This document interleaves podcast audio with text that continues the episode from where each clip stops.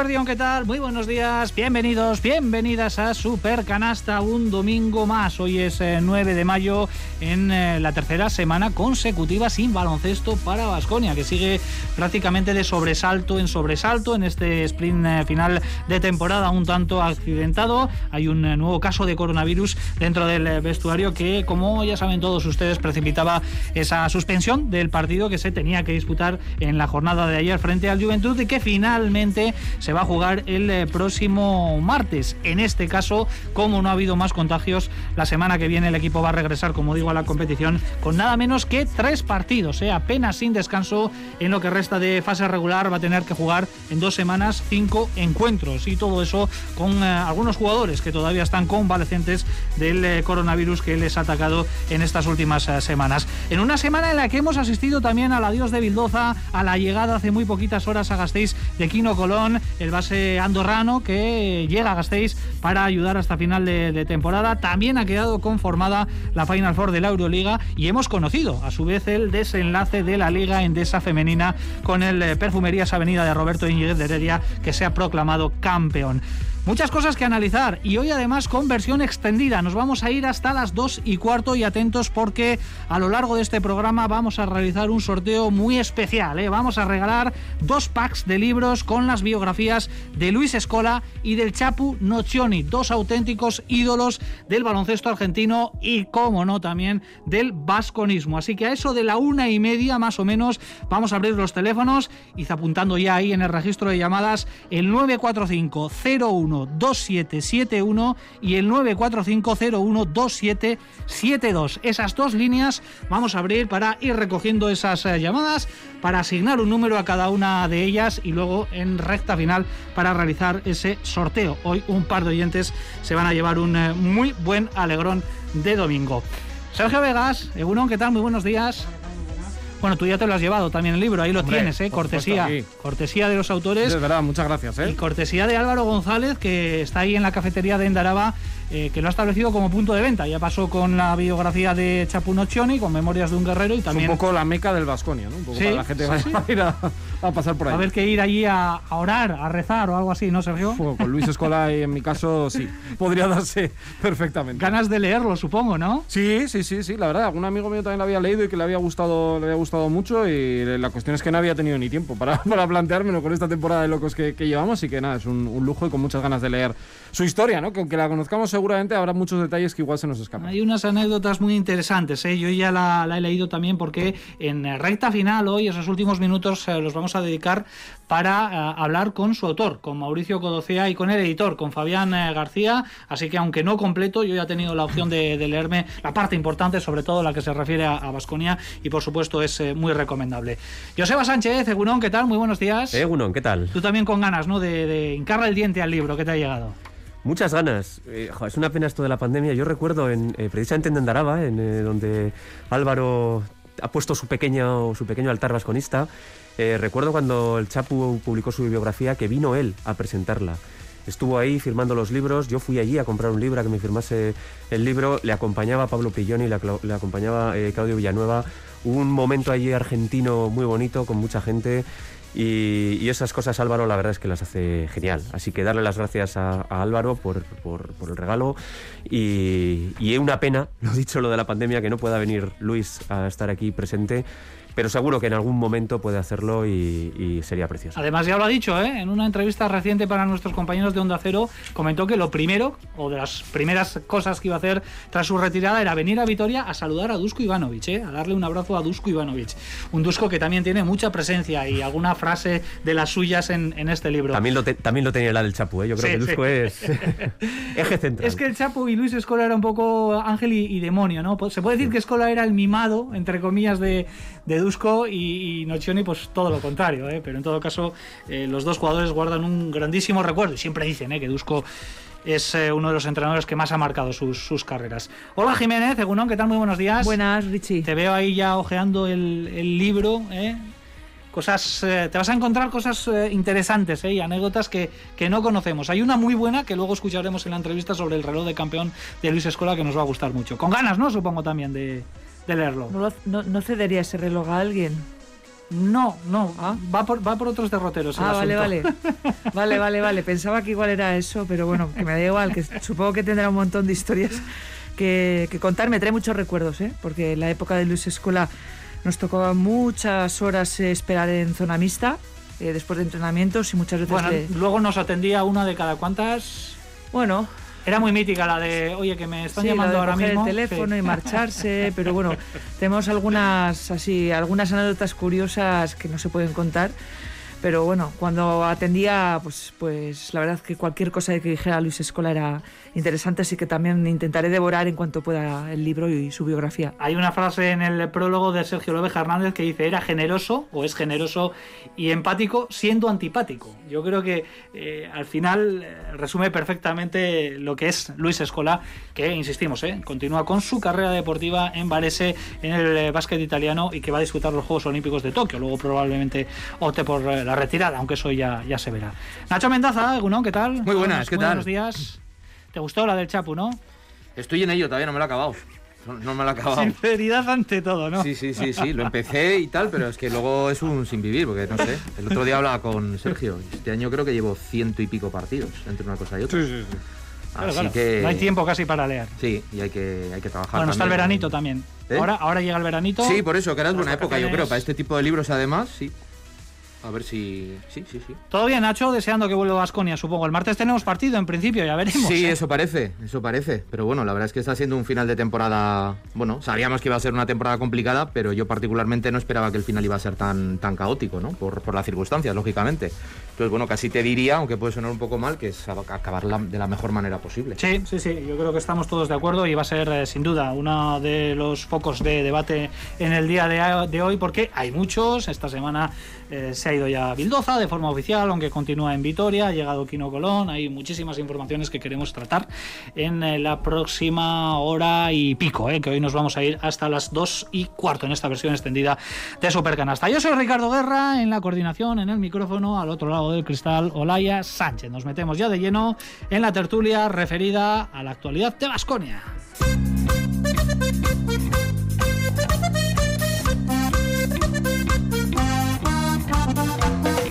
Hola a todos, ¿qué tal? Soy Kino Colón.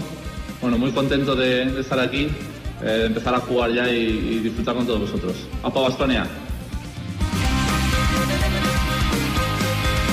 Son las primeras palabras de Kino Colón como jugador vasconista. Ayer aterrizaba en Gasteiz el nuevo fichaje del Vasconia que llega hasta final de temporada para cubrir el hueco de Luca Vildoza en esa posición de base. Experiencia para el timón azulgrana, un jugador que por otra parte no compite desde el mes de febrero, ¿eh? pero en principio podemos considerar un refuerzo interesante por lo que había en el mercado para afrontar esta recta final de campaña, aunque eso es lo que queremos debatir lógicamente aquí los eh, próximos eh, minutos.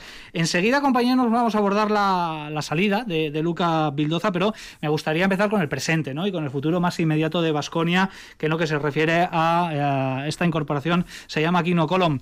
Eh, Sergio, por ejemplo, empieza tú. ¿Qué, te ha parecido esta, esta llegada de, de Colón a, Basconia? No sé si, sorprendido, satisfecho, un poco cómo estaba el mercado de complicado. Yo creo que en un primer instante sorprendido, eh, porque es cierto que pensábamos un poco por el rumor que había salido de Dallas Moore, que Vascone pensaba en algo más eh, a medio plazo, no solo para este tramo final de la liga, eh, que ojalá dure mucho ese tramo final, será buena señal para Vasconia, y pensábamos que podría ser eso una primera piedra ya para lo que será el proyecto del año que viene. Pero está claro que de momento o no han encontrado lo que querían o no hay nada que le pueda apetecer.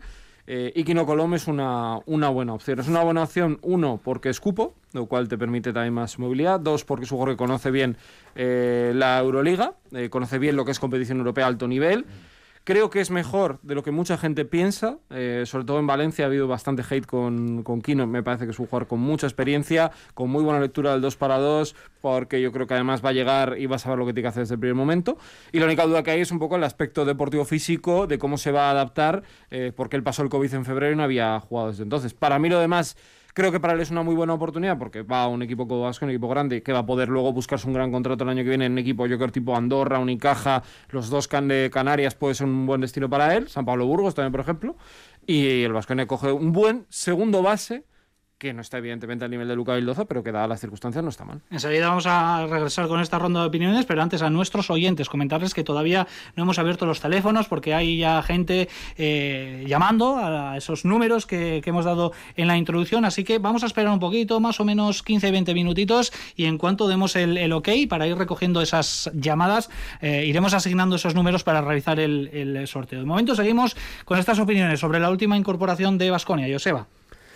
Yo sí me he quedado un poquito sorprendido, sobre todo por... Hay que analizar un poquito cuál era el rumor que, que se había puesto encima de la mesa, que era un rumor, ¿eh? pero, pero que aunque no fuera el jugador elegido, sí que te decía un poco el perfil por el que estaba eh, pensando Vasconia, ¿no? Un jugador eh, con futuro más allá de, de, este fin de temporada, un, un combo eh, que te pueda dar tiro, eh, fundamentalmente, que es quizás lo que más necesita ahora mismo Vasconia, eh, y recuerdo más si cabe con la salida de, de, Luca Vildoza, que hemos perdido un combo que hacía las, las, las, las heces de, de uno y de dos, y ahora mismo pues tenemos un base suplente, no con un excesivo eh, tiro, y echamos quizás más en falta ese, ese dos. También es cierto que, que la llegada de Quino Colom al ser cupo puede propiciar que, que llegue algún otro jugador ¿eh? en el 2, que no sí, lo descarto sí, sí, en, yo en, absoluto. Eso también es un bien tirado. No lo descarto en absoluto. A partir de ahí, las dudas que me genera Aquino sobre todo es que lleva un año prácticamente sin jugar. Eh, fue descartado, no olvidemos que fue descartado en, en Valencia a principio de temporada. Él, él, quiso quedarse en el equipo, pero no jugaba ni un, ni un minuto. Eh, forzó su salida y, y acabó en Estrella Roja. Empezó jugando pero luego sí que es cierto que pasó el COVID y una vez que, que pasó el COVID, eh, la dirección de Estrella Roja apostó por jugadores más, más de la casa y lleva un tiempo sin jugar, lleva casi mes y medio, dos meses sin, sin jugar. Como el Vasconia. Sí. Así que bueno, esa es la, la, gran incógnita. Coincido de todas formas con, con, Sergio, es un jugador que tiene toda la experiencia del mundo, eh, sabe a lo que viene. Eh, conoce la Liga CB, conoce perfectamente el rival que nos vamos a enfrentar en, en cuartos, se sabe hasta sus sistemas, o sea que nos va a venir estupendamente. Eh, pero bueno, la, la, la duda esa de, ver el estado físico en el que se encuentra. A mí lo que me genera también duda es el estado físico. No me parece, bueno, me parece un buen fichaje. Yo creo que además eh, todos sabemos que ha estado en la órbita de Basconia en alguna otra ocasión y lo bueno es que es un jugador que sabe lo que va a tener que hacer en Basconia. Creo que se puede adaptar perfectamente al tipo de lo que Dusko Ivanovic eh, quiere y a mí me parecía un poco a estas alturas complicado fichar un jugador a medio, a medio largo plazo para la próxima temporada, sobre todo porque si no tienes muy perfilado el, el, perfil de plantilla que tienes para el año que viene, me parece un poco complicado empezar a fichar desde, desde ahora, pero bueno, eso desde la Secretaría Técnica mejor que, que nadie. Yo creo que son más ventajas que desventajas y confío en que además porque el año no está siendo bueno para él, eh, esto les, suponga una motivación extra para ponerse a tono lo antes posible. A mí me parece un fichaje perfecto, sinceramente. Creo que es un tío con experiencia, que sabe jugar, que le va a costar muy poco adaptarse. Es verdad que le costará coger el ritmo, pero bueno, lo decía un poco de broma, pero es verdad. Al resto de los jugadores de Vasconia tampoco es que probablemente ahora tampoco estén con mucho ritmo. Y sobre todo también otra lectura que hago, no es, bueno, decir, ¿qué, otra alternativa? Eh, ¿Qué otras alternativas hay de, este nivel? Mm, a mí no se me ocurren. Igual, obviamente, gente que esté más en el mercado, eh, pues pueda encontrar otro tipo de historias, ¿no? Pero si un poco la primera opción en el sentido de, otro tipo de fichaje, no por el jugador, ¿eh? sino por el, tipo de contratación, como podría ser lo de Dallas Moore, ¿no? De, para ahora y para más adelante, si eso no te sale. Eh, yo creo que para, para ahora, para final de temporada, a mí Kino me parece un encaje perfecto, la verdad. No le veo no le veo pegas. Uh -huh. Más que a otras que pudieran, ya te digo, que a otro tipo de alternativa. Yo Se está hablando mucho, mmm, Nacho, sobre eh, cómo puede casar con el estilo de Dusko Ivanovic, ¿no? Porque eh, todos conocemos que Kino Colom tiene un grandísimo talento en ataque, con una gran capacidad para asistir, también eh, con capacidad para anotar, pero quizás la defensa bueno. eh, no sea su, su, punto fuerte, ¿no? Yo, y eso ya sabemos que para Dusko Ivanovic es innegociable. Yo pongo, yo pongo dos que funcionaron uno mejor y otro peor. Uno es Chris Corchani, salvando las distancias, mucho mejor jugador Chris Corchani, pero vino con un físico también eh, dudoso, no parecía un jugador que digas qué atlético este jugador y funcionó muy bien y se acabó quedando. No creo que vaya a ser el caso de Kino. Y si no está la opción, plan B, Mil Palacio. El año de la liga, Mil Palacio un jugador que le habíamos visto dos años antes con Partizan, que era una máquina, y llegó y echó una mano, cinco, seis, diez minutos. Es que yo creo que en playoff Henry ya puede tener el tobillo bien, ¿eh? porque va a jugar 35 para arriba, que ha sido un poco la seña de identidad de este equipo, que va a tirar con Rocas, Polonara eh, y Henry jugando más de 30 y tantos. Y es que creo que hay determinados análisis y perdonarme, ¿eh? que es que creo que ahora ya no- en esta situación no proceden. Me refiero que no, no, no, no te aportan nada. Es, si quedan 20 días, 25 días, ¿cómo va a Que encajar? venga, que ayude. Va, va- va a encajar fenomenal. Va a encajar fenomenal, porque que tendrá, yo qué sé, que tendrá más o menos acierto en el tiro, que estará más o menos en defensa, que no sé qué, pero si, si es el tramo final, si es que ahora es a, vida o muerte, si es que ya ese tipo de, de- planteamientos que yo creo que son más a medio plazo o a, o a largo plazo, me refiero a nivel de temporada, pues bueno, sí que puedes, pues bueno, que, la- el propio desarrollo de la temporada, pues te va enseñando las virtudes y los defectos, pero ahora a corto plazo. Yo creo que Kino, si es el, con a lo que le llega el pulmón, va a defender como el que más. Y además ha Sí, pasado, sí, me refiero si ese es un tema de, de- de duda, me refiero.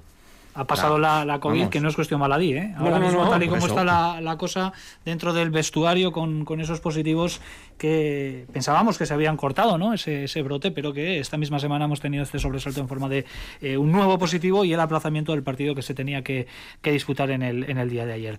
Bueno, pues eh, Quino Colom, que es el, el presente, es el futuro más eh, inmediato, firma hasta la el final de, la, de esta temporada. Mm, En breve va a pasar los reconocimientos médicos en el último escollo antes de rubricar su firma. Pero sin duda, otra de las grandes noticias de la semana a nivel planetario, nos atreveríamos a, decir a nivel mundial, ha sido ya la rúbrica de una vez por todas del contrato de Luca Bildoza, cuatro años para jugar en los eh, New York Knicks eh, y Vasconia que se queda sin una pieza que ha sido importante en las eh, últimas cuatro temporadas. Eh, hace justo siete días dedicábamos prácticamente el programa al completo aquí en Supercanasta para hablar de, de Luca Bildoza. En este sentido, poco más se puede añadir, pero no sé, Nacho, por ejemplo, ¿qué, qué, qué te ha parecido esta, esta salida sin rueda de prensa, por ejemplo, de despedida, con un eh, comunicado emotivo, pero un simple comunicado por parte de, de Luca Bildoza, ahora un serial de, de entrevistas en diferentes medios de comunicación, sobre todo argentinos?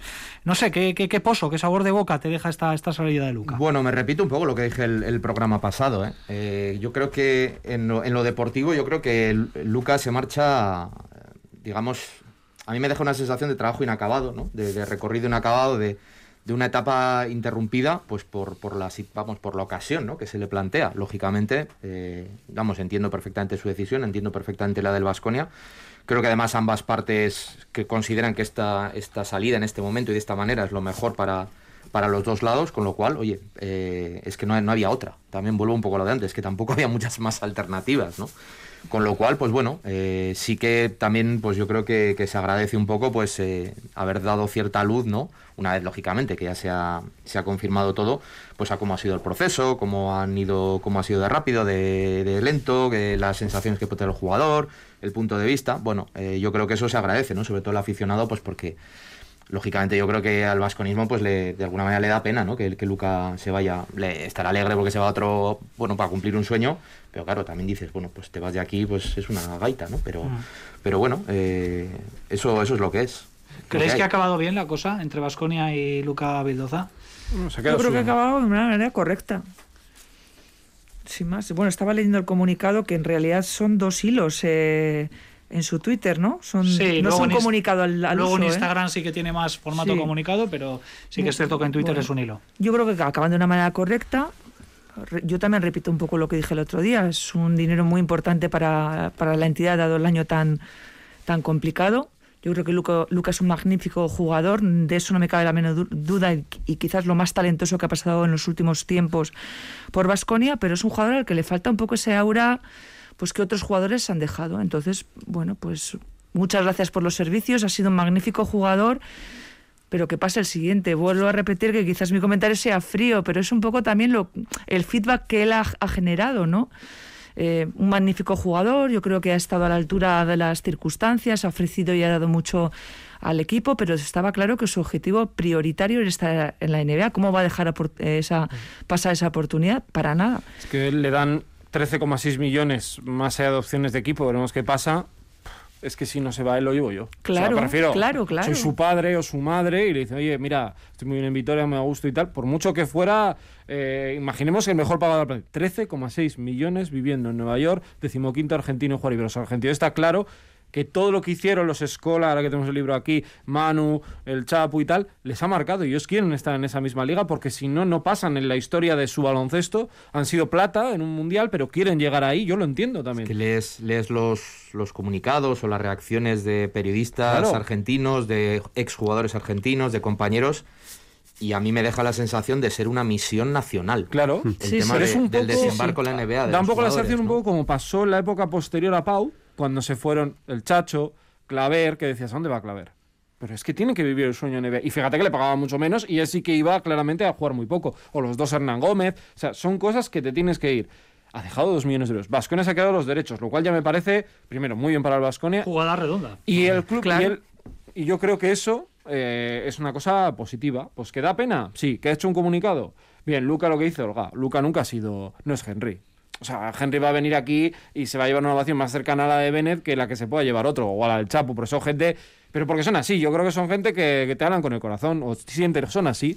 Sí, o tiene, con más, Nara. tiene más carisma, quizá. Pero, sí, sí. Yo, a ver, estoy de acuerdo con, con todo lo que decís. ¿Me vais a permitir que me quede un poquito desde el punto de vista deportivo del, del roto horrible que hace a Basconia? Te permitimos. Me lo permitís, ¿verdad? Gracias. Eh, la salida de Luca mata el proyecto de este año. O sea, no, quiero ser tampoco catastrofista y ojalá seamos capaces de, reponernos a esto y de, competir y de, ganar otra liga, que es lo que, lo que tiene en la cabeza. Pero yo creo que debemos ser claros. La salida de Luca a 20, di- a 20 días de acabar la, liga, como decía Nacho, mata este proyecto deportivamente. Nos quitan al, al uno suplente, nos quitan al dos titular, nos quitan al- al- a la estrella, eh, al tío con más talento del equipo a 20 días de que acabe la liga. Y a partir de ahí, completamente de acuerdo con todos vosotros. Si yo soy Luca, me voy. Si yo soy su padre, lo llevo, sí o sí. Y si yo soy José Anquejeta, muy probablemente lo vendo. Porque además me quedo con sus derechos y si algún día vuelve aquí, aquí los tengo. Y además he hecho una operación eh, muy buena económicamente. Es decir, yo entiendo todo. Pero desde el punto de vista deportivo del aficionado, esto es un, esto es un roto Es que este yo, proyecto. yo lo considero que es la temporada de la supervivencia. ¿eh? O sea, yo por eso lo englobo. Yo creo que el Vasconia y lo, Nacho lo del tema del día que acabó contra Valencia, da la sensación de como que la temporada, como que algo se acababa y Richie me acuerdo que estabas ahí también un poco esta percepción todos de como que algo se cerraba. Y creo que es un poco eso, ¿no? Estamos viendo que hoy precisamente es un día en el que se ha terminado y empieza otra etapa diferente, en la vida, me refiero de todo, se supone. Eh, Y yo creo que un poco Vasconia ha hecho ese pensamiento. Dice, ¿puedo llegar con esto? Bueno, con Dusko vete tú a saber y con esta plantilla igual compiten. Pero yo pienso que siempre lo que ha hecho bien en el club, en dos pasos más adelante, y saben que igual ese dinero les viene bien para tapar X, ¿no? Se han visto que no va a haber público. Y este año sin público es durísimo para el Vasconia. Y ahora mismo, aunque a mí me da mucha pena, también estoy contigo, ¿eh? yo creo que deportivamente no es lo ideal. De hecho, sería mejor reforzar más la plantilla, pero han decidido, yo creo, eso. Pues, que si hay una temporada o un momento en el que tú tienes que sacrificar un proyecto deportivo, Sí, es es esta. Pero se- Y es, y es este momento. Y es yo que creo. ahora se te ponen los playoffs, imaginémonos a tres. Es que realmente se te ha acercado. Deportivamente da más rabia, porque yo diría, bueno, estamos más cerca de la liga. Y si igual, ¿no? Claro, eso es lo que pensará el gestor, claro. Por eso yo no puedo ser gestor. Y luego, hay, y luego hay otro aspecto también. Yo, yo seguía teniendo mis dudas de si Luca iba a seguir jugando. Pero él ha dicho que el dolor del pie se le ha ido. ¿eh? Sí, sí, bueno, sí, Claro. pero bueno, ya veremos. Eso- Ya veremos, me refiero, pero un jugador que estaba lesionado. Sí, sí, sí, cierto, y es un jugador que ha tenido muchas lesiones. Es decir, sobre el papel, ¿el proyecto deportivo se te, se te estropea? Mucho. En la práctica, Ya. igual no tanto. A mí no me parece un descalabro, perdona, a ellos, Eva, como tal, teniendo en cuenta las intermitencias en el juego del propio Luca, la de veces que ha estado lesionado y el equipo ha sobrevivido a las lesiones de Luca. Luca tiene magia, pero la, reparte. Y hemos vivido esta, la pasada temporada y esta gracias a la constancia de otros jugadores que han llevado más el peso sin tener esa magia, pero que sí que le han dado réditos y solidez a- al, al equipo. Sería muy estúpido no reconocer todos los valores y más baloncestísticos que tiene eh, Luca, pero a mí tanto como descalabro no me parece. Me parece una ausencia muy importante, pero descalabro para nada. Bueno, pues opiniones para, para todos los gustos, ¿eh? contrastadas entre nuestros eh, contertulios. La verdad ha, ha sido un poco eh, lo que nos deja Luca Vildoza en estos cuatro años, ¿no? De todo. Ha habido, eh, desde luego, muchas alabanzas, muchas loas al juego, eh, nos ha dejado muchas cosas, pero también ha habido ciertas eh, críticas y yo creo que todo ello se ha reflejado, sobre todo durante las últimas semanas aquí en este programa con, con opiniones para todos los gustos. No sé si Joseba quería añadir alguna situación. No, no, no, no, no. Que yo, jo, lo he dicho antes y lo repito ahora. Y, y- y prácticamente estoy de acuerdo con lo que dice Nacho, eh, de que quizás si hay que sacrificar el proyecto deportivo pueda ser este el, el momento. Yo creo que si Vasconia no ficha un escolta, de verdad, ¿eh? si no ficha un escolta ahora mismo, Pero no me parece tan loco lo que has dicho. ¿eh? es que si no ficha un escolta no tenemos jugadores para competir. Es que no los tenemos. es que tenemos un escolta que es Dragic, un base que es Henry, acaba de llegar Kino, que a ver lo que nos puede hacer, y a partir de ahí los interiores. es que igual- eso es lo que tenemos. Pero igual, es que a mí no me parece una tontería porque eh, la posición de base igual es muy difícil. Igual en otra posición descubres algo, ¿eh? Son 10 días hasta cierre el plazo, el día 23, ¿no? Que es cuando ya, bueno, el 23 o el día que pide exactamente. Igual te has quitado un problema y ahora puedes pensar en otra cosa si encuentras algo que te pueda valer y sigues teniendo el mismo dinero que tenías hace dos días. No, no sé, ¿eh? a mí tampoco me parece que estoy contigo, ¿eh? Si viniera un 2, cuidado, ¿eh? Para este equipo. Otro tema, por continuar un poquito a- adelante, la reconfiguración del calendario, el eh, retraso de una semana que ya el pasado domingo vislumbrábamos que iba a ser a- no iba a ser demasiado grande, ¿no? De hecho, ha acabado Podemos siendo- enseñar tu planning, Sí. tienes ahí con los borrones. Luego cuelgo una foto. Luego cuelgo una foto en Twitter porque es bastante curioso. Yo soy de la vieja usanza, ¿eh? que eh, no lleva el calendario en el móvil, sino que lo tiene encima de la No, no, mesa. mejor, mejor. Me voy apuntando a los partidos y tengo en este mes de mayo más tachones que partidos colocados. Luego, mira, luego voy a colgar una, una Las foto. acciones de Tipex se están subiendo en bolsa. Pero ¿qué, qué os parece? ¿Qué os parece la decisión que ha tomado la, la ACB? Y sobre todo, ¿qué pensáis que puede suceder con el, con el playoff? Porque ya está incluso sobrevolando el fantasma, entre comillas, de una posible eh, burbuja, por lo menos recortar los playoffs que no sean a cinco partidos semifinal y final, que sean a tres. Pero como la cosa se siga complicando, el final de temporada puede ser muy, muy difícil, ¿eh? ¿Qué te iba a decir? Yo creo que igual se han quedado cortos. Recortando. Ya veremos a ver, lógicamente yo creo que es la, la opción más razonable. Una Copa del Rey, una Copa de la Liga. Eh, pero no descarto que, que no sea la última, el último cambio. eh. No descarto que sea el último De hecho, han dejado un poquito en el aire el formato de playoff. En el Sí, eh, claro. comunicado, en próximas fechas se van a Es que el- comunicar el, calendario playoff y su formato. Es que la- la- el detalle es el siguiente: la liga acaba el 23 y el 28 el Barcelona juega contra, juega contra en este caso contra Milán. Entonces, si va a tener que estar desde el miércoles, solamente la Final Four suele decir un miércoles o dos días antes. Tú no le puedes poner un partido antes, porque acabas el 23. No le puedes poner el partido el día 30, va a jugar el tercer y cuarto puesto, o la final si la gana. No le puedes poner, poner partidos dos días después. Tendrá que jugar mínimo como hizo el otro día, dos tres días de, de margen. ¿Qué haces? ¿Juegas todas las eliminatorias esa semana y dejas solo esa arrastrada en el calendario? A mí, esa es lo- a mí eso es lo que más difícil me parece de poder No sé cuadrar. si ha sido en Italia, creo que era en Italia, ¿eh? Han- van a jugar algunas eliminatorias con back to back. Jugar dos días seguidos. Pero, en la pero claro, pero tiene que cambiar de, de ciudad. Eh, no, si son a Son a cinco. cinco partidos, ¿no? Ah, vale, pero aquí a cinco. tres. Pero yo estoy hablando de los cuartos, que Sí, son sí, a pero tres. en Eurocup, por ejemplo, han hecho, también hicieron un cambio. Sí, Eh, Mónaco hizo, sí, en la final. Mónaco y Unix decidieron cambiar y en vez de hacer 1-1-1 dijeron, bueno, 1 y 2. Yo, creo, creo- que todavía no hemos visto todos los, to- todo lo que puede pasar. ¿eh? Igual se mantiene así, pero no descarto lo que decía antes, no descarto cambios. Yo creo que la, la- la Liga CB ha primado la justicia, la justicia frente al espectáculo. ¿no? ¿La justicia cuál es? Terminar la liga regular. ¿Para qué? Para que los descensos sean justos, para que los playoffs sean justos. Bien, yo, yo entiendo que es una decisión. Eso va a suponer unos playoffs que es realmente el espectáculo que todos estamos deseando ver, absolutamente descafeinados. Digo descafeinados porque ya se están avisando de partidos a tres. Que no sea un back-to-back o que no sea un, pa- un partido único, que, que no lo ¿Cómo, descarto eh? en absoluto. Yo soy el Vascone, lo firmo ahora, ¿eh? Y yo creo que ahí se equivocan. Solo un partidos, cuarto. partidos a media parte. Sí, pero se han equivocado. Yo creo que se han Sí, sí, sí, equivocado. o sea, no, a- no. ahora mismo lo que tenía que haber dicho la Liga CB, tal y como está la situación del coronavirus, lo siento por la justicia deportiva. En el deporte la justicia es muy relativa, seamos claros. Y decir, ¿cómo está la clasificación ahora mismo? Venga, vamos a jugar. Los que bajan, bajan. Y los que juegan el playoff, juegan el playoff. Y jugamos unos playoffs como Dios manda. Porque eso es Así lo que el hizo, aficionado... así se hizo la pasada Es temporada. que eso es lo que el aficionado quiere ver realmente. Es que No, no terminar estos cinco partidos en en 10 días. que vamos a Otro detalle que este es muy importante, que es cuándo empiezan los preolímpicos. Estaba buscando aquí la fecha. 23 de junio ya hay, por ejemplo, un Grecia-Canadá, un Puerto Rico-Senegal, Alemania-México. Es decir, que se tienen que juntar una semana antes. Un Una- posible quinto partido de la final sería a mediados de junio. Claro, por eso te digo, que es que no pueden irse mucho más allá en el calendario. Tienen 15 días para hacer lo que quieran hacer, pero 15 días. ¿Por qué apuesta Olga? Por la burbuja, playoffs a tres partidos. Es difícil, ¿eh? Esto de sacar Muy la bola de difícil. Yo cristal. lo escuchaba a Joseba y, y estoy co- con él, pero claro, si fuera un equipo de los que está peleando por no descender, pues diría, oye, pues, pues no. no, para nada. O sea, Va me parecen muy bien tus teorías, pero es que yo me juego Claro. algo muy importante. Y en ese aspecto yo creo que la ACB lo que se ahorra son las quejas múltiples que puede haber, Mm. sobre todo por la parte de abajo. ¿eh? Es muy, la decisión es Pues que, terrible. pongan, que pongan un playoff abajo, como había antes, que me parecía Mira, pues quizás esa no me parece justo. mala opción. Esa no me parece mala opción. No sé Porque si. Es no- que, que- n- yo de verdad, ¿qué interés tiene el Vasconia GBC que vamos a jugar Claro, dentro de sí, dos sí. días o el de Cero. Juventud? No tiene ningún interés. Y, est- y- y vamos a sacrificar los playoffs que tienen un interés altísimo por jugar esos partidos en 10 días. No sé si Estudiantes pensará lo mismo porque está metido ahí en la refriega y está perdiendo en este momento, recién iniciado el tercer cuarto, en casa frente a Obradoiro. Estudiantes 37, Obradoiro 44 y otro de los que está ahí abajo, pero parece que ha sacado un poquito la cabeza es el Real Betis, que está perdiendo Es que- de palo contra el Barcelona 31-56. Sí, Sergio, para cerrar. que, que hacen, un, por ejemplo, un playoff. Mm, Betis tiene 11. Fíjate que al Betis le dices que te la tienes que jugar con el Claro, GBC, claro. que tiene 7, y con el, el, y luego es que yo no juego.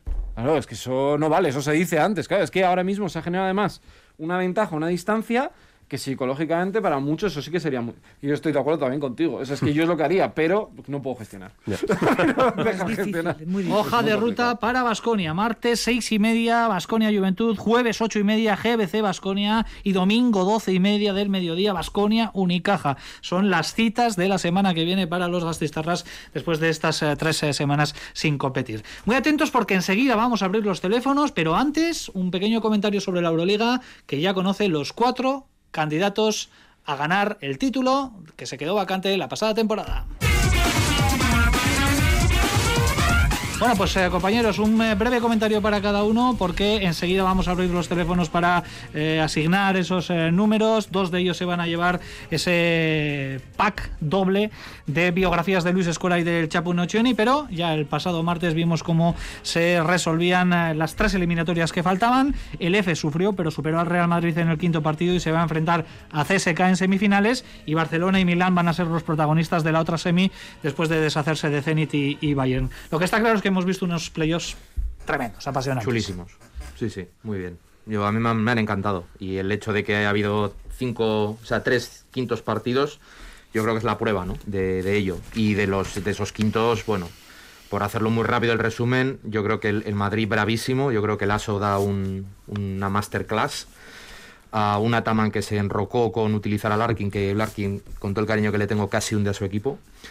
Eh, el Barça yo creo que se sacudió el miedo y, y el músculo y la calidad y la profundidad acabaron, pues bueno, eh, siendo definitivos. Y el Milan Bayern, pues bueno, a, mí a mí me, parece, me ha parecido la eliminatoria más divertida, ¿no? Porque el Bayern, bueno, el, el último minuto que tiene, si lo llega a ver terminado, estaríamos hablando ahora, yo creo que de la segunda, el segundo evento más, más, re- más recordado de la Euroliga después de la canasta de Príntesis. Sí, sí, sí, por cómo le remonta. Es que si Baldwin hubiera tirado, porque es que no llega a tirar, va contra Heinz, pues hubiéramos visto una película, una película bien distinta. Ha estado muy bien, ha sido muy divertido, ha merecido mucho la pena. La pena, yo repito, que no sean a 7 porque es el mejor momento de- del año. Yo destacaría, por poner nombres diferentes, eh, que un día de la verdad, qué curioso, otra vez Pau Gasol vuelve a hacer un partido bueno. No sé, suele ser casualidad, pero lleva como veintitantos años haciendo siempre lo mismo. No hizo números brillantes, pero da la sensación de que el partido lo controlaba él. Y hubo detalles de los que quien ha visto jugar mucho a Pau Gasol, esos gritos, esos gestos de que los compañeros eh, seguro que los tenía muy enchufados. Del EFES le salva a Simon, porque si no están para mí eliminados. Y, luego la locura. Singleton. Y Singleton hace un buen partido, pero Simon es el que mete el Sí, sí, triple. este ha faltado un minuto, Simon, porque ¿no? si no, no, no gana. A Joseba y a Olga les pregunto brevemente, favoritos en, en la Final Four. ¿Quién es vuestro favorito para ganar la Euroliga? Para mí el Barça, porque eh, creo que han recuperado a, a la mejor versión de Pau Gasol y en los momentos clave jugadores top van a salir y CSK. Yo creo que el EFES y el, y el Barcelona son los dos grandes favoritos. Y entre esos dos, creo que el Barcelona por, por, por delante. Sergio Nacho, favorito. Barça. Barça. CSK. Bueno, pues hay de todo. Michael poco. Eric, ¿eh? Nadie habla de Armani Milán, ¿eh? A ver si va a ir de tapado y se va a poder llevar el buen. Uy, Giorgio el otro día. ¿eh? Messina. Giorgio estaba agobiado, ¿eh? Hoy Estaba- Sabon Sils el otro día. Madre de Dios, Sabon Casi Sils. lo, se queda sin traje. Nos quedan 22 minutos para alcanzar las 2 de la tarde. Seguimos en Radio Vitoria, seguimos en Supercanasta. Ha llegado el momento de abrir nuestras líneas telefónicas 945012771 y 945012772. Tenemos dos packs, biografías de ídolos del vasconismo, Luis Escola y Chapu Nocioni. Venga.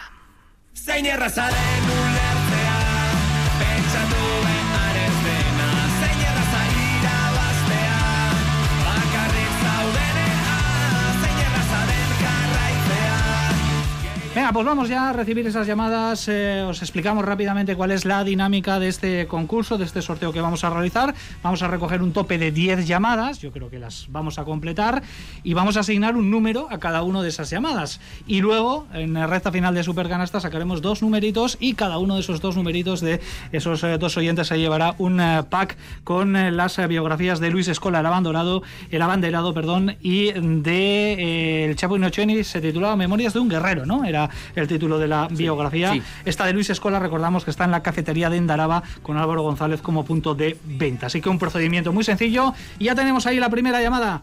Egunon, ¿qué tal? Muy buenos días. Hola, buenos días. Buenos días, ¿cómo te llamas? Arich, Arich, ¿desde dónde nos llamas? desde Gasteiz, Lacua. Desde Gasteiz. Muy bien, pues para ti el número uno, ¿de acuerdo? Vale, perfecto. Venga, un fuerte saludo. Egunon, muy buenos días. Bueno, Egunon, ¿cuál es tu nombre? Íñigo. Íñigo.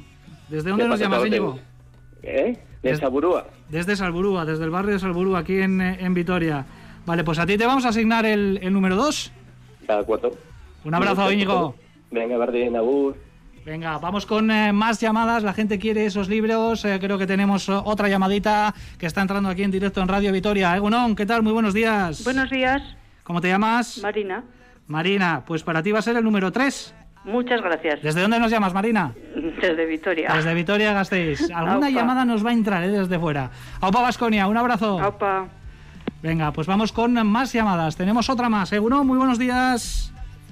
Muy buenos días. ¿Con quién hablamos?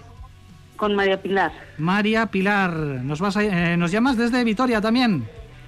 Sí, desde Vitoria. Perfecto, pues eh, Barrio de Salburúa. para ti, María Pilar, están muy activos en Salburúa, ¿eh? Están todos ahí. María Pilar, para ti el número 4. Vale, muchas gracias. Gracias por llamar, un abrazo. Venga, seguimos Nada. adelante, que tenemos más llamadas. Egunon, ¿qué tal? Muy buenos días. Egunon, buenos días. ¿Cuál es tu nombre? Sandra, Sandra, para ti va a ser el número 5. ¿También desde Vitoria? También, desde Mariturri. Y vasconista también, ¿no? Totalmente. Pues nada, a ver si tienes suerte y te lo llevas, Sandra. Muchas gracias. Un abrazo. Vamos como la lotería de rápido. Ya tenemos cinco llamadas, eh, vamos a recoger como máximo 10, ¿eh? todas no van a poder entrar, pero también hay que decir que vamos a sortear más libros, ¿eh? Eh, más eh, biografías eh, en los diferentes espacios deportivos de Radio Vitoria. Egunon, ¿qué tal? Muy buenos días. Marga. Hola, Marga, ¿qué tal estás? Bien, yo del Pilar. Del Pilar. Del barrio del Bueno, Pilar. vamos a- Bu- buen barrio. Buen barrio, Aquí magnífico. enfrente del cementerio. Buen barrio Magnífico. ese. Tienes apoyos aquí, Nacho Mendaza también es del Pilar. Y Yo también. Yo también. Si somos Sí, del- sí, sí, sí. de la misma manzana. Marga, Ajá. el Sí, mejor pues barrio de, el mejor barrio de Vitoria, Marga.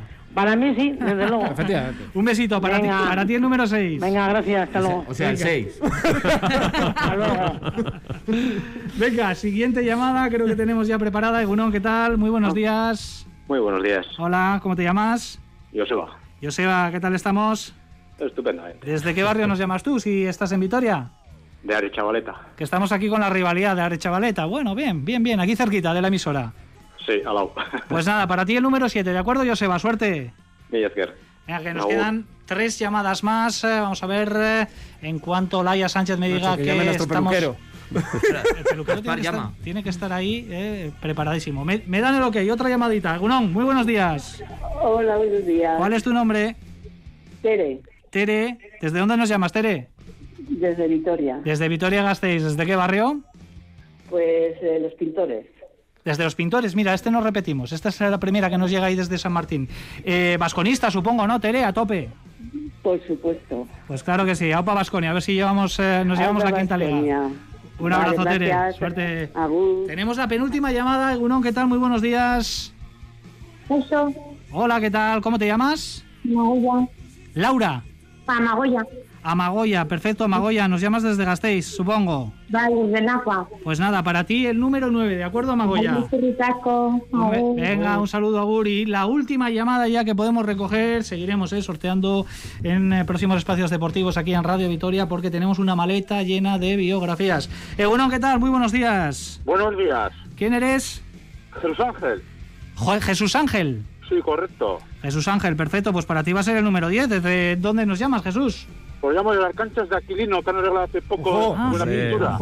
Por cierto, que se ha abierto el proceso de votación ¿eh? Sí, para señor. las historias Basket Lover de Anne Cabello de Jam de, la, de Jam de Line. Así que todos a votar ahí en Basket Lover, eh, endesabasketlover.es, creo que es, o punto .com, eh, la, la página. ¿Han quedado chulas, Jesús Ángel? ¿Las canchas? muy chulas, pero que arreglen por favor más canchas de la de San Andrés también, que hay baloncesto. Claro, pues para eso hay que votar el proyecto. Perfecto. Buen proyecto. Muy buen proyecto. Jesús Ángel, para ti el número 10, ¿de acuerdo? El mejor, el último, adiós. Venga. Hasta luego. Un abrazo. Los últimos serán los primeros, que se solía decir. Bueno, pues ya tenemos los eh, 10 candidatos y candidatas a ese pack doble de eh, biografías de Luis Escuela de Chapu Nocioni, que en recta finalísima vamos a sortear. Pero antes nos come el tiempo, tenemos más temas que tratar.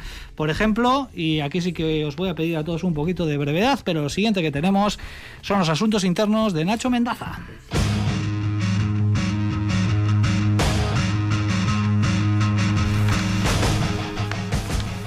Pues la semana pasada os traje una historia relacionada con una competición que había acabado, que era la Eurocup, y esta semana os traigo también otra relacionada con una competición que también ha acabado, que es la Liga Universitaria, porque os voy a hablar un poquito de, de, bueno, cuando los chavales ya acaban la universidad y quieren ir a la NBA, pues lógicamente eh, hacen pruebas con los equipos en NBA, etcétera, y una de esas pruebas no solo es en la cancha, sino también entrevistas ¿no? con, los, con los dirigentes de la franquicia, pues bueno, para tantearles un poquito y vendría a ser una especie de entrevista de trabajo.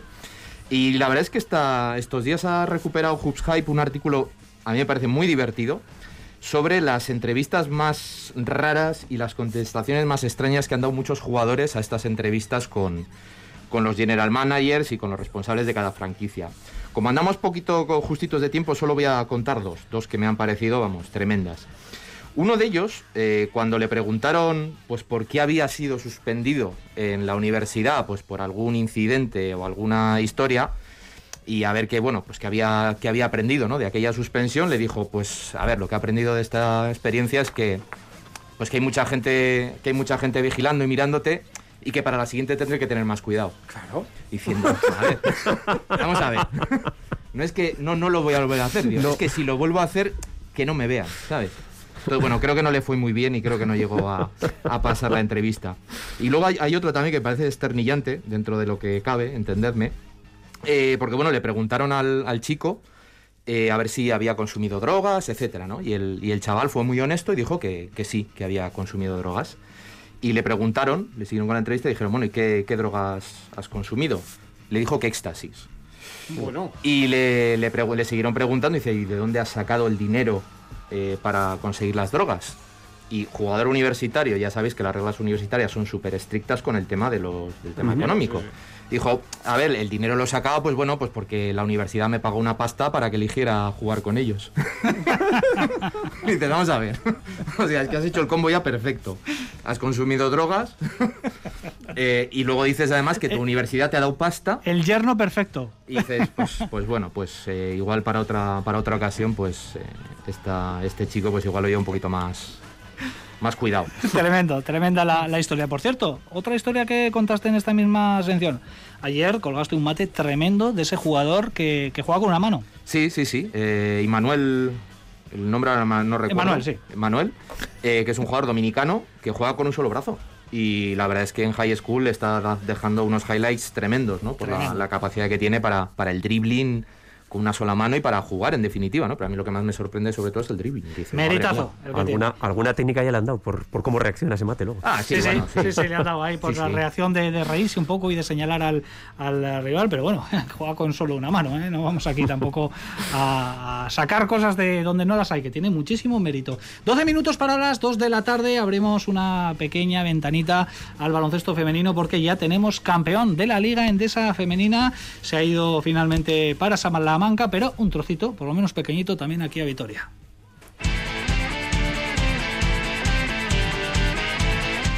Bueno, Joseba, eh, Olga, temporada finalizada en la Liga Endesa Femenina.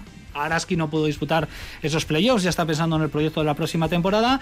Y el Perfumerías Avenida del Gas de Estar Roberto Íñiguez de Heredia, que se proclamó campeón en una final tremenda, que ha sido muy, muy bonita. Faltó quizás un poquito de igualdad en el tercer partido, pero en el, el último encuentro se, se resolvió, Olga. Para mí ha sido una final descomunal. Yo decía que si hubiese dos títulos por, por justicia deberían ser ambos. Eh, pero es cierto que, Salamanca supo jugar sus mejores eh, armas, el perfumerías, en su casa en el tercer partido. Yo creo que fue muy. El, el equipo de Roberto Íñiguez de Heredia f- fue más reconocible en el último periodo, llevó el, el partido a su terreno y en un último cuarto descomunal, con una defensa muy alta, muy intensa y con Silvia Domínguez manejando el partido como quiso, se llevó el partido en eso, en un encuentro con mucho desequilibrio, con con muchos problemas para Valencia, con su jugadora con gran amenaza sin aparecer como fue que era Casas, con Raquel Carrera mucho más vigilada.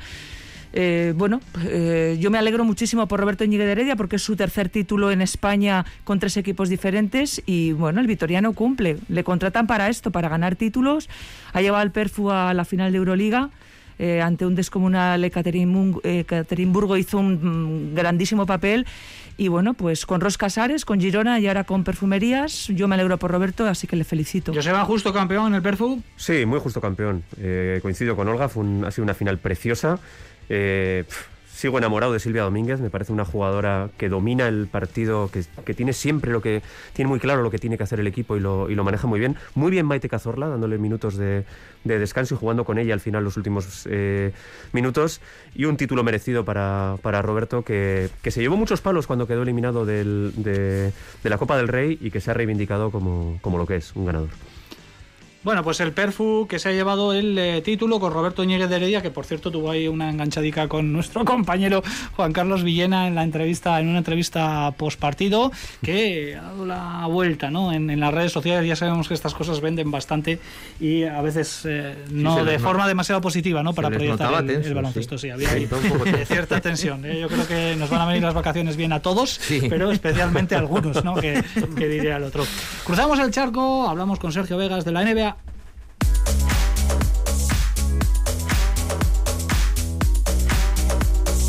El 16 de mayo termina la temporada regular de la NBA, luego tendremos el play-in y una semana después comenzarán los play-offs, pero estas son las fechas importantes para ir marcándolo en el calendario, donde los Suns y Utah luchan por la primera plaza en el oeste, donde los Sixers prácticamente tienen garantizada esa primera posición en el este y donde ahora mismo Lakers es un equipo candidato a jugar el play-in, con LeBron James, Anthony Davis y compañía. De lo más destacado, por ejemplo, Westbrook, hemos ido contando cómo iba avanzando en el tema del triple doble, otra temporada más que promedia triple doble, y en esta ocasión ya ha igualado el hito histórico del número de triples dobles que había hecho Oscar Robertson, 181, y lo ha, lo ha conseguido. Eh, destacar, por ejemplo, también en cuanto al mercado, que Rodion Skurux va a ser cortado, el hermano de Arthurs, eh, por los Bucks para hacer hueco a Elijah Bryant, el jugador de Maccabi, que se va a ir un poco haciendo un build-off a un Gabriel Deck, eh, y le deja medio millón por un jugador que, como le pasa, por ejemplo, a Henry, va a acabar contrato. La familia este- tiene que estar unida, ¿eh? Efectivamente.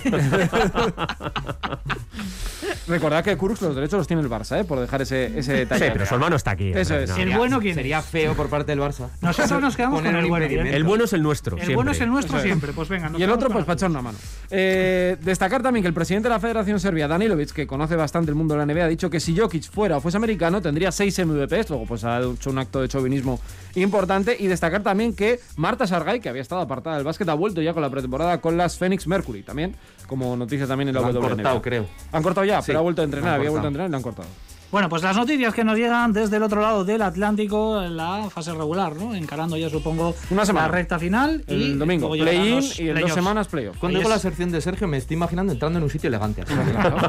Porque te pides algo con hielo, Con agitado, no revuelto. Este temazo eh, de Raúl Romo, que se lo apropió Sergio Vegas y yo creo que Bueno, fue se una lo apropió, le pedí permiso. Sí, sí, le pediste permiso, pero de aquella manera, ¿eh? Pero yo creo que fue una decisión completamente acertada para eh, ilustrar, para musicalizar esta sección eh, dedicada semanalmente aquí en Supercanasta para hablar de la NBA. Nos queda la técnica y el eh, 2 más 1, pero también nuestro sorteo, así que venga, vamos con ello. Primero con la técnica, a ver, ¿quién se anima? Yo hoy mismo. Yo me uno al ACB en la queja eh, sobre el agravio comparativo que supone la no entrada de público en los pabellones. No digo que tengan que entrar ni que no entrar. Digo que tendrían que seguir, entiendo, el mismo criterio que el resto de espectáculos eh, en recintos similares y con eh, capacidades similares. O todos o ninguno. Olga. Eh, mi técnica, desgraciadamente, para otra ausencia importante de la selección, eh, Laura Nichols ha dicho que no va a estar en Tokio, no es un adiós definitivo. 20 años en el mundo del baloncesto, los éxitos de esta selección no se entenderían eh, sin ella.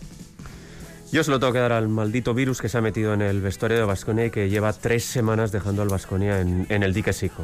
Eh, técnica descalificante. Sí, en el una- vestuario y en las, y las calles anoche Claro. también. También, también. Bueno, eso dale 15 Es una técnica permanente en el último año, pero especialmente ahora le está atacando a Pues Vasconia. yo la técnica a lo que pasó con Sermadini en su entrada Oh, a Novgorod, oh, oh, que tuvo oh. que dormir en un Tremendo. sofá. Huertas hizo la. Bueno, dormir en un sofá tampoco es que. Pero me refiero al hecho de que le tuvieran A apartado. más de uno aquí le habrá tocado en a alguna todos, ocasión. vamos. Y en peor- y en peores Y en peores sitios. sitios, efectivamente. que, sobre todo lo que le contábamos la historia aquí en verano, lo que le pasó a Sengelia, que tuvo que entrar andando desde la frontera, pues a él le tuvieron retenido. Y yo creo que a Teletovic hace muchos años le pasó algo parecido también. Efectivamente. Yo creo que. En Rusia, creo. No Sí, sí, en Rusia también. Israel, en. Rusia fue. Sí, sí, en Rusia. Por eso digo que la verdad que no tiene sentido. Y que la organices allí, cuando sabes que a este hombre le van a hacer la faena que le han hecho. Anda, que no tenían tiempo para saber que un georgiano iba a entrar.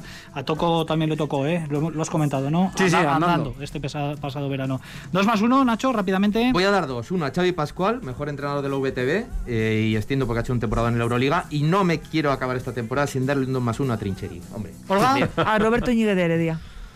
Yo se lo voy a dar al Burgos que esta tarde vuelve a jugar una final de la Champions y League. la puede ganar perfectamente. Pues yo se lo voy a dar a Pau Gasol, que ha vuelto, pese a que se pensaba que no iba a tener a un nivel excelso, y yo ahora le veo a un 60%, que ya me parece bastante. Venga, nos queda el eh, sorteo. Manos Venga. inocentes, aunque no son demasiado Nacho y Sergio. Tenemos Inocentes. 10 Tenemos 10 papelitos. Yo tengo el método. Y cada uno Ah, de ellos va así. papelitos. Tenemos 10 papelitos. Ah, vale, vale. y va- Yo venga. lo iba a hacer con Sergio primero. una Sergio, saca, el tuyo. Vale, a ver. Saca el 6. Eso es. Pues no, me ha tocado el 2. El 2, por tanto, el primer pack va para Íñigo. Y ahora te toca a ti, Nacho, saca el papelito. A ver qué papelito. Si te toca el 2 otra vez, ¿te imaginas? A ver qué número es. eh? el 4. El 4, por lo tanto, el 4 va para María Pilar. Íñigo y María Pilar son eh, el ganador y la ganadora de los dos primeros packs eh, de, que vamos a sortear eh, en las próximas semanas aquí en Radio Vitoria, la biografía de Luis Escola y la biografía de El Que si quieren traer de cambio unos bombones, te quiero decir que tampoco les vamos a decir que no. Sorteo puro y duro, eh, aquí Unas ante notario. croquetas. Los notarios, Olga y, y. Damos fe, damos fe. Sí, sí, por supuestísimo. Sergio, Joseba, Olga, Nacho, un fuerte saludo. Gracias, un abrazo abrazo. muy fuerte. Pero Supercanasta no acaba en este momento, ¿eh? porque hoy nuestro tiempo extra, desde aquí hasta las eh, dos y cuarto, con la entrevista al autor del libro de Luis Escola, eh, Mauricio Codocea, y al editor Fabián García. Con ellos despedimos hoy Supercanasta. Cada vez que toco un poco fondo, cada vez que el tiempo vuela, un recuerdo más que pasajero,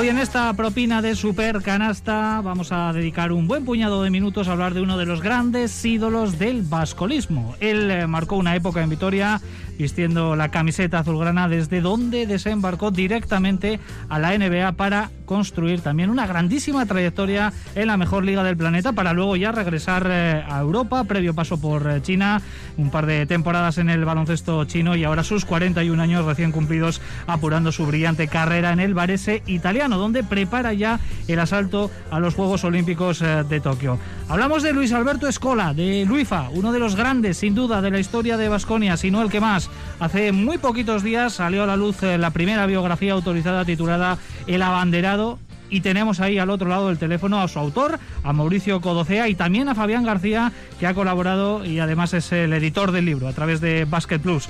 Así que lo que hacemos es cruzar en este momento el eh, Océano Atlántico, nos vamos hasta Argentina, allí nos espera Mauricio Codocea. Mauri, muy buenas tardes, buenos días para ti. Buenas tardes, buenos días, ¿cómo están? Espero que ande todo muy bien por ahí. Muchas gracias por el llamado. Por aquí vamos eh, tirando, por allí supongo que en pleno mes de otoño y enfilando ya casi casi para ir acercándose al invierno, ¿no? Sí, sí, ya estamos subiendo todas las calefacciones acá porque está llegando el frío. Tenemos también a Fabián García. Fabi, ¿qué tal? Muy buenas. Hola Richie, ¿cómo va? ¿Cómo van todos los oyentes de Radio Victoria? Pues fíjate que hablábamos hace muy poquitos días sobre la posibilidad de Luca Vildoza a la NBA, que estaba muy cerquita y al final se ha resuelto de esta manera. Supongo que vosotros también contentos, ¿no? Un nuevo jugador del albiceleste que va a estar en la mejor liga del mundo. Y sí, el tercero de esta temporada después de tanto tiempo sin tener a ninguno. Y los tres, de alguna manera, en una situación extraña, no tan habitual como lo que venía siendo hasta este año, sino sumándose ya con la temporada europea comenzada, ¿no? Algo que nunca había pasado antes. Ha sido todo muy extraño, sí. Los tres, Campazo, Gavidec y, Luca Vildoza, sin acabar la temporada, dejando las, las disciplinas del Real Madrid y del Vasconia. Pero bueno, no estamos aquí para hablar ahora mismo de esto porque queremos hablar de este libro, de esta primera biografía autorizada de Luis Escola titulada El Abanderado. Y lo primero, Mauri, te quiero preguntar a ti, ¿no? ¿Por qué este título? Esto de la- del abanderado describe perfectamente lo que es Luis, ¿no? Lo que sigue siendo un líder dentro y fuera de la cancha. Yo creo que así habéis intentado reflejarlo ya con el título, ¿no? Sí, sí, tal cual. Eh, es es un poco un juego eh, entre algo que a él lo, lo marcó definitivamente, que fue ese hecho, el, el hecho de llevar la bandera argentina en los Juegos Olímpicos de Río en 2016, eh, que él lo define como lo más importante que le ha pasado en su carrera deportiva, incluso por encima, eh, por ejemplo, de la medalla dorada de Atenas. Eh, y es también un reconocimiento, hay un capítulo eh, que se llama El Abanderado, que es el último, en el que muchos deportistas argentinos eh, hablan de él. Y, y cuando uno iba haciendo las entrevistas, y le va a pasar cuando a los lectores cuando lean el libro, eh, se van a dar cuenta de lo que significa y, lo bien que le calza esa palabra a, un tipo como Luis. Fabi, ¿tú estás de acuerdo con esto? Lo que mejor define a Luis Escola, lo que siempre eh, ha hecho a lo largo de toda su trayectoria, desde el terreno amateur hasta el profesionalismo, es eso, liderar, capitanear un equipo, un barco. Sí, sí, sin duda. Sobre todo con la selección argentina, pero también con, sus respectivos equipos. Ha sido siempre un líder desde el ejemplo, un líder desde la forma de trabajar, un, libre, un líder desde la forma de comportarse. Y con la selección argentina es algo muy particular, porque Luis ha sido siempre una persona que de alguna manera eh, desdramatiza todo lo que es con lo que tiene que ver con lo, con lo patriótico o con lo eh, esa forma de ver las cosas que tienen que ver con las elecciones nacionales y sin embargo ha sido muy apasionado para tratar de estar siempre que pudo vistiendo la camiseta de la selección. De hecho, no faltó nunca, salvo en las últimas ventanas por una lesión, algo que no le había ocurrido nunca tampoco, y en el 2005 cuando se le dio libre a todos los campeones olímpicos de Atenas porque ya tenían la clasificación para el Mundial 2006 asegurada. Vamos a ir un poquito con el libro sin la intención de, hacer spoiler ni de destriparlo demasiado, pero bueno, con algunos detallitos. Por ejemplo, Mauri, yo tengo que reconocer que todavía no me lo he podido leer completo, ¿eh? porque hace un par de días que me llegó, pero ya voy casi casi por la mitad, voy a muy buen ritmo y eso es muy buena noticia. ¿eh? Eso quiere decir que engancha bastante el, el libro. Pero el prólogo, ya las primeras páginas eh, se las dedica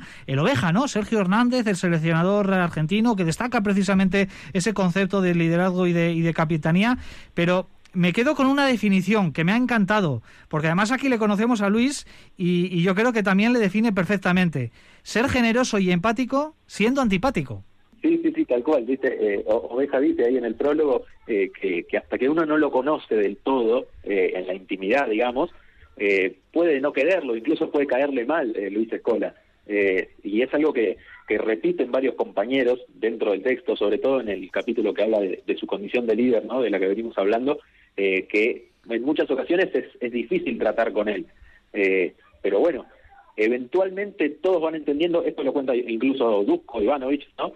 Eh, que dice que, que eventualmente todos van entendiendo que Luis siempre independientemente de la manera en que se maneje o, o, de los tratos que tenga en algún momento, que también son una cuestión del, del líder, ¿no?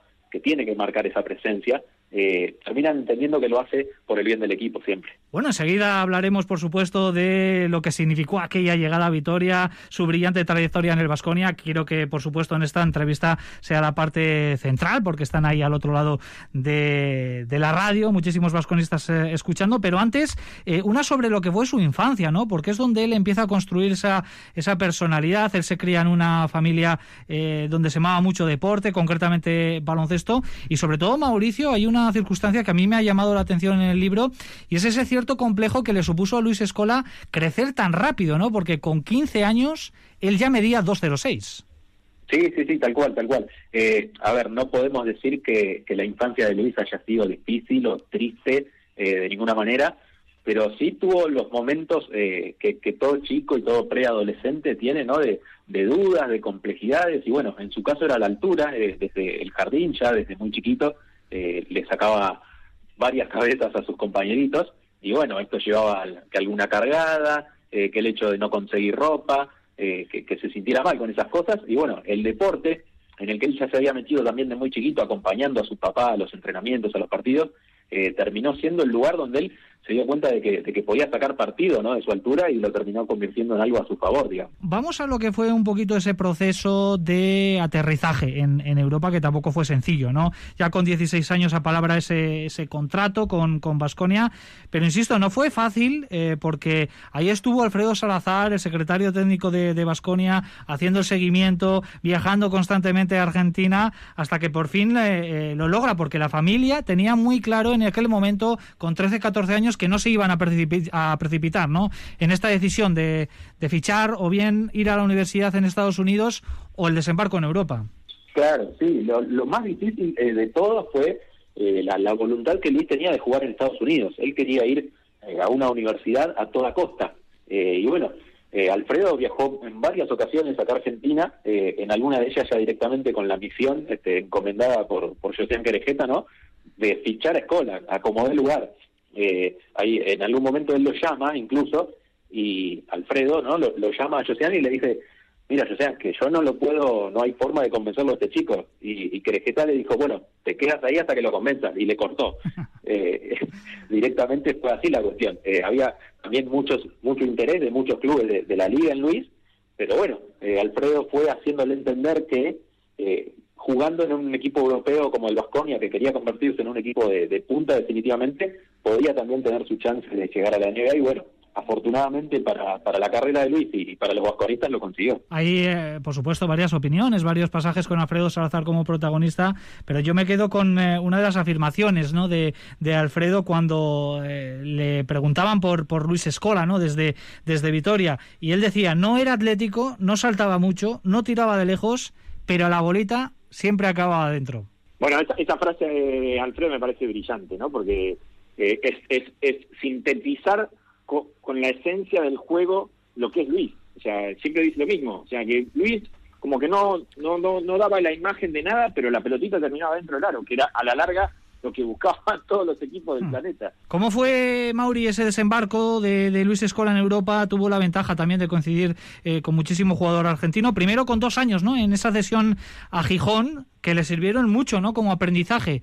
También habláis, ¿no? De esa, de esa cesión de dos temporadas en, en Asturias. Sí, fue, fue muy muy importante eh, lo, lo que Luis vivió en, en Gijón, porque lo, lo hizo madurar de golpe, ¿no? Él siempre había estado muy contenido, eh, tanto en, Ciudad de Buenos Aires, su primer club, donde trabajaba uno de sus tíos, eh, después en Ferrocarril Oeste, donde también había gente de mucha confianza, y bueno, de repente se encuentra en otro país, eh, siendo extranjero, teniendo menos de 20 años, y con la responsabilidad, digamos, de ser el, el extranjero más joven en ese momento de la segunda división, eh, teniendo que eh, conducir y responder por un equipo que ni siquiera era el que lo había contratado. Eh, eso le, le ayudó muchísimo. Hay, hay grandes testimonios, este, en particular de, de Pancho Hassen, otro argentino con mucho recorrido por, por el básquet español, eh, que, que cuentan mucho de cómo vivió eso, cómo vivió los momentos felices como el ascenso, como los más complejos, cuando tuvo que luchar por no descender de, de la liga de, de- primera división, ¿no? de la ACB.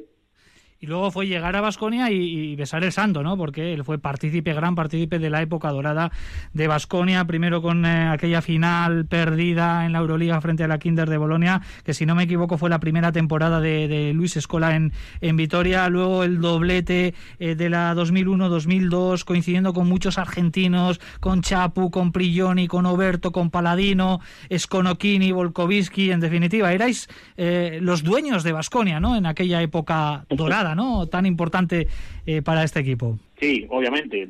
A ver, la historia de Vasconia moderna, sobre todo, siempre va a estar emparentada con, con los jugadores argentinos, desde, obviamente, desde Marcelo Nicola, que fue el primero, eh, pero esa camada particular que vos nombrás, la del 2001-2002, que ganan todo, con Luis, con Oberto, con Esconachini, con, con, con Gaby Fernández, eh, con Paladino, es, es, además de ser la- el año que más jugadores argentinos tuvo, creo que es, eh, la- bueno, es la primera liga que, que ganan, la primera ACB que ganan, y, y un poco la que marca eh, el futuro de esa generación, con Chapu también. eh, creo que, que, que los argentinos han sido una parte muy importante, muy importante en la historia de Vasconia, y bueno, ahora habrá que ver cómo, cómo se mantiene esa estirpe después de la salida de Luca, ¿no? Pero em, siempre han sido, creo yo, la energía que han eh, que han movido al Vasconia y en eso hay un gran mérito tanto del Josian como de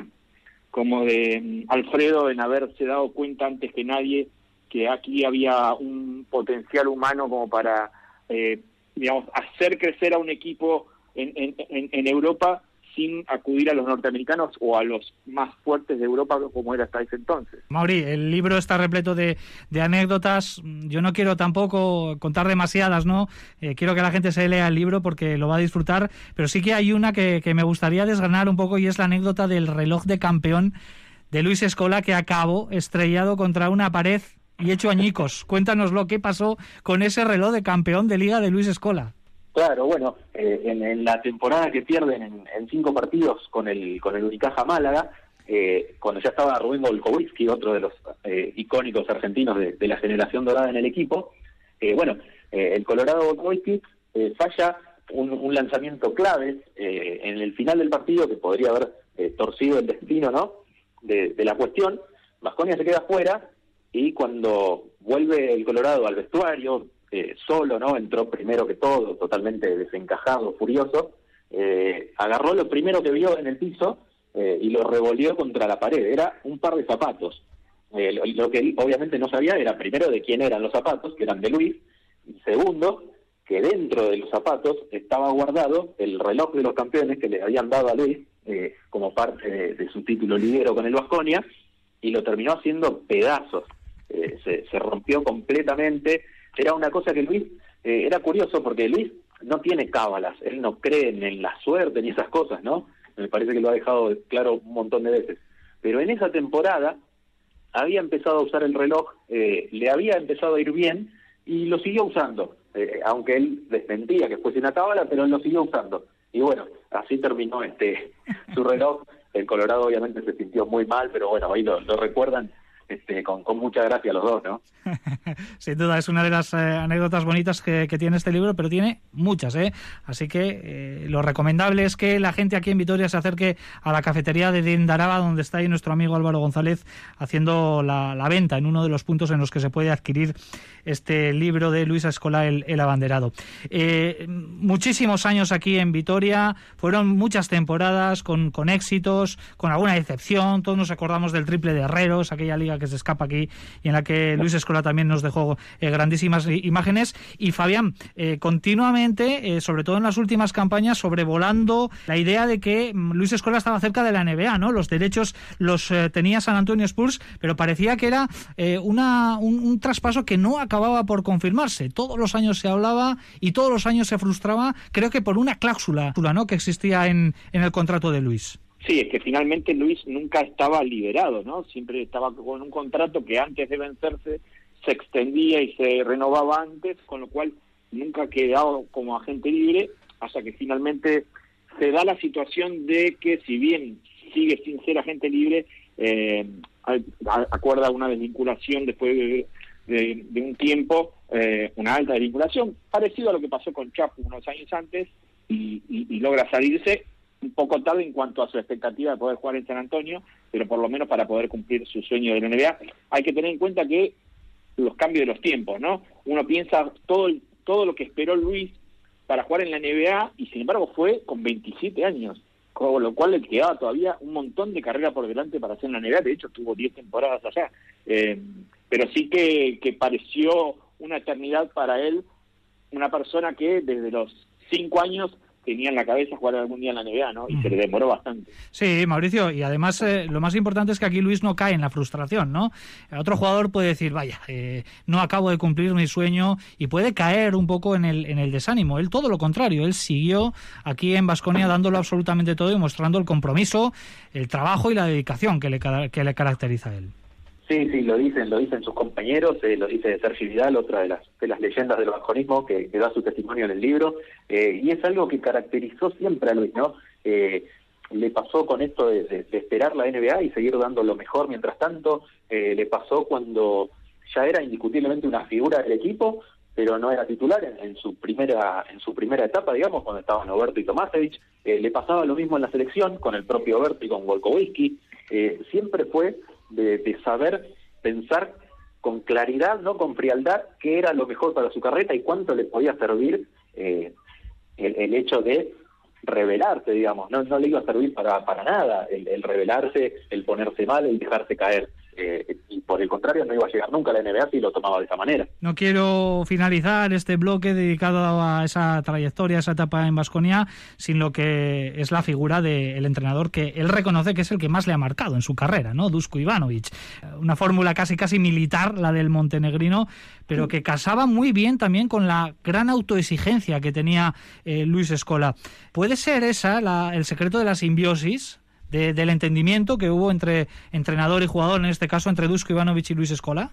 Sí, sí, Luis eh, temprano se dio cuenta de esto que decía Alfredo y de lo que hablábamos antes, ¿no? De que no era el más atlético, de que no era el más fuerte, de que no saltaba más que el resto. eh, y me parece que el haber encontrado a un tipo como Dusko, que lo exigió al máximo y que le permitió sacar lo mejor de sí, tanto en el aspecto físico como en el basquetbolístico, eh, le, le sirvió muchísimo. Él, sin dudas, hace poco dijo que, Dijo que Sergio Hernández es el mejor entrenador que ha tenido, eh, pero sí sostiene que, que Dusko es el que más lo marcó. Y además en una entrevista muy reciente para nuestros compañeros de, de Onda Cero comentó que lo primero que va a hacer en cuanto se, se retire va a ser venir a Vitoria a saludar, a visitar a, a Dusko Ivanovic, ¿eh? ya que el año pasado nos quedamos, nos quedamos sin esa visita de Armani Milana a Vitoria por la suspensión de la Euroliga, nos quedamos con las ganas de rendir ese, ese aplauso ese, y ese homenaje que tarde o temprano llegará en algún momento ¿eh? para, para Luis Escola.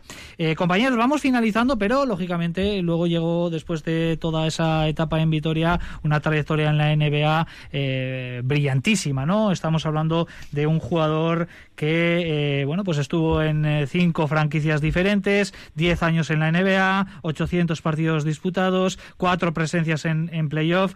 Por ejemplo, Fabián, ¿cómo describirías la, la carrera de, Luis Escola en Estados Unidos?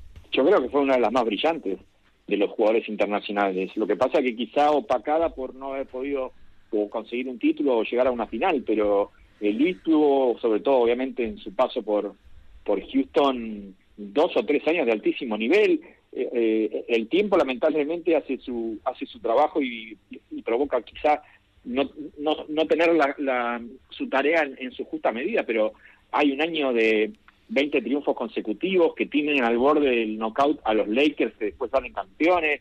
Eh, yo creo que la, tarea de, Houston de, y, de, y de Escola en ese Houston fue enorme con la problemática de siempre de las lesiones de Yao Ming que impidieron quizá que se coronara con un título, pero me parece que la carrera de Luis en la NBA fue extraordinaria, eh, reflejo de un profesional que se mantuvo hasta los 37 años allí, siempre siendo importante para los equipos en los que jugó. En Houston con un protagonismo, en el resto con otro, incluso en Brooklyn, eh, siendo de alguna manera casi un, un asesor o, o un, o un, eh, consejero de los más jóvenes, pero siempre aportando.